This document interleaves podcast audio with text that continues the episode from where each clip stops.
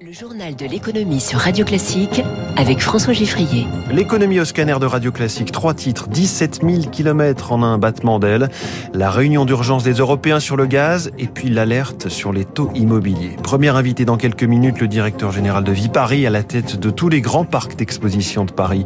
C'est Pablo Naclé-Ceruti. Radio Classique.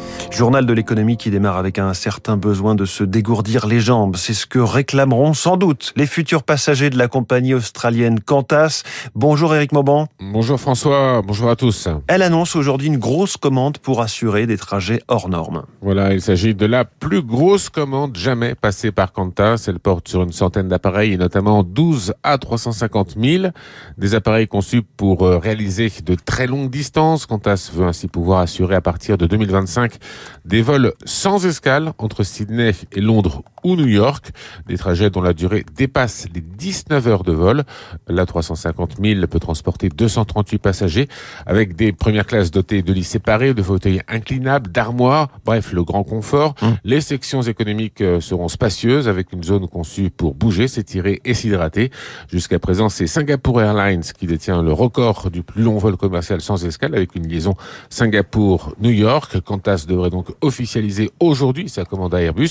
Une belle victoire hein, pour euh, l'avionneur européen qui dame ainsi le pion à son concurrent Boeing qui fournissait jusqu'à là la compagnie australienne. Éric Mauban en direct pour Radio Classique. Euh, je vous en reparlerai dans les spécialistes à 7h40. On comprend bien en tout cas que ça ne sera pas 100% classe éco. C'est tant mieux pour 19 euh, heures de vol. Toujours pas de redécollage en revanche pour les immatriculations de voitures en France. Moins 22% en avril sur un an. C'est même moins 42% si l'on compare à avril 2019 avant la pandémie. Chiffre publié hier. Les voitures 100% électriques représentent désormais 12% des ventes. Le diesel tombe à 16%, les courbes se rapprochent. Le top 3 des modèles, la 208 en tête, suivi de la C3 et de la Clio. Cela semble être une question de jour, un embargo de l'Union européenne contre le pétrole russe. La Commission prépare un projet visant à arrêter progressivement les achats. La transition euh, courrait jusqu'à la fin de l'année.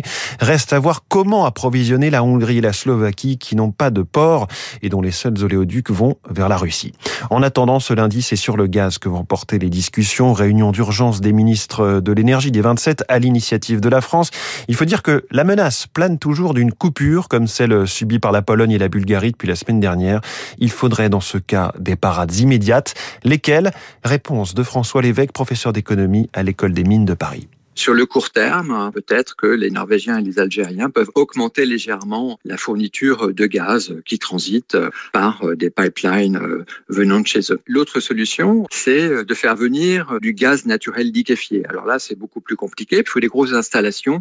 En Europe, il n'y en a pas assez, mais c'est quand même une possibilité. Et puis enfin, faire en sorte que les entreprises, les ménages, eh bien, nous faisions des économies pour réduire notre consommation de gaz. C'est pas une substitution totale on ne peut pas remplacer à court terme tout le gaz venant de Russie, mais on peut en faire une très grande partie. Du côté des marchés, le baril de pétrole est à 109 dollars pour ce qui est du Brent, 104 dollars le WTI. À Tokyo, l'indice Nikkei est en ce moment en léger recul de 0,13%. Autre réunion qui va faire l'actualité économique cette semaine, celle qui va durer deux jours, demain et mercredi aux États-Unis, c'est le comité de politique monétaire de la Fed. On s'attend à une hausse de ses taux d'un demi-point de pourcentage et ce, après une première hausse d'un quart de c'était en mars. La BCE, elle, pourrait commencer à augmenter ses taux cet été, comme le déclarait sa présidente Christine Lagarde il y a quelques jours. Des mouvements de fonds qui s'enclenchent et qui sont anticipés par les marchés comme par les banques. Ainsi, la hausse des taux immobiliers. Mauvaise nouvelle hein, pour les futurs acheteurs, elle se confirme. Depuis le début de l'année, l'augmentation est de 0,15 à 0,50 points, selon la durée d'emprunt, le profil des emprunteurs. Sur 20 ans, on est souvent passé d'un taux d'un pour cent à 1,45 en moyenne. Reportage d'Émilie Vallès chez un courtier de l'Est parisien. Paul est en train d'acheter un appartement, mais la vente a pris du retard. Du coup, le taux que son courtier lui proposait en janvier a changé.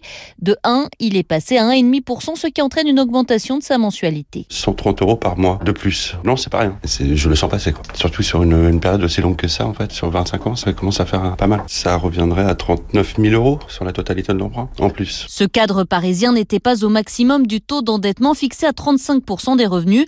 Donc son dossier va passer, mais pour d'autres emprunteurs, c'est plus compliqué compliqué, explique Patrick Marcovici, directeur d'agence. La problématique aujourd'hui, c'est que les banques sont très regardantes sur le taux d'endettement. Les clients, des fois, arrivent à trouver des solutions, ils arrivent des fois à augmenter un petit peu le niveau d'apport personnel, donc ça peut compenser. Mais évidemment, une personne qui est très juste déjà quand il vient nous voir, si les taux augmentent, son dossier peut être refusé. Et c'est arrivé. Il faut s'attendre à ce que cette remontée des taux continue, selon Maël Bernier, porte-parole de Meilleur Taux. Les taux qui baissent, c'est terminé. Les taux autour de 1%, comme on a connu, c'est terminé. On a une inflation qui repart très nettement. La Banque Centrale Européenne dit qu'elle va peut-être intervenir également pour remonter les taux dans le courant de l'été. Donc, ça peut encore monter un peu. Mais les taux restent quand même très bas, relativise cette experte. Pour rappel, en 2015, on était en moyenne à 2,5% sur 20 ans. Émilie Vallès, comme un symbole, le SMIC augmenté le jour de la fête du travail hier, franchissant la barre des 1300 euros net mensuels.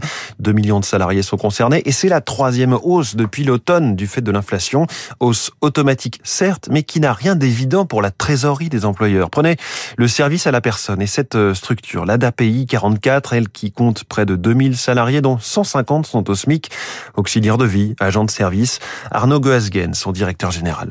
On est à 140 euros à peu près euh, en indexant les charges sur un an d'augmentation au niveau du SMIC, ce qui veut dire que sur les charges de personnel, euh, cela revient à à peu près 20 euh, 000 euros supplémentaires par mois, ce qui est très très très problématique. Pour l'activité médico-sociale, on est sous-traitant de l'État, on est contraint hein, par les dotations que nous donne l'État, et l'État actuellement a prévu cette année de revaloriser nos budgets de 0,42%. Donc vous voyez bien qu'on est très très loin du coup des niveaux d'inflation, et même par rapport au SMIC qui augmente de 6%, on est en incapacité du coup de faire face à ces augmentations-là. Ça veut dire qu'il y a des associations, des structures accompagnant ou des personnes en situation de handicap ou des personnes âgées qui vont se retrouver en très grosse difficulté de trésorerie. Donc on est excessivement préoccupé sur l'ensemble du secteur. Et dans l'océan des hausses de prix qu'on annonce hein, depuis des semaines, on note ce matin le joli coup de British American Tobacco.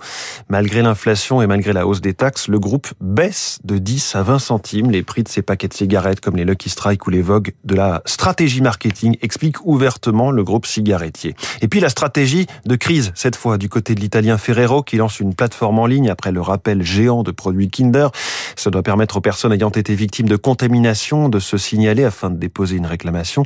154 salmonelloses avaient été détectées dans 9 pays européens.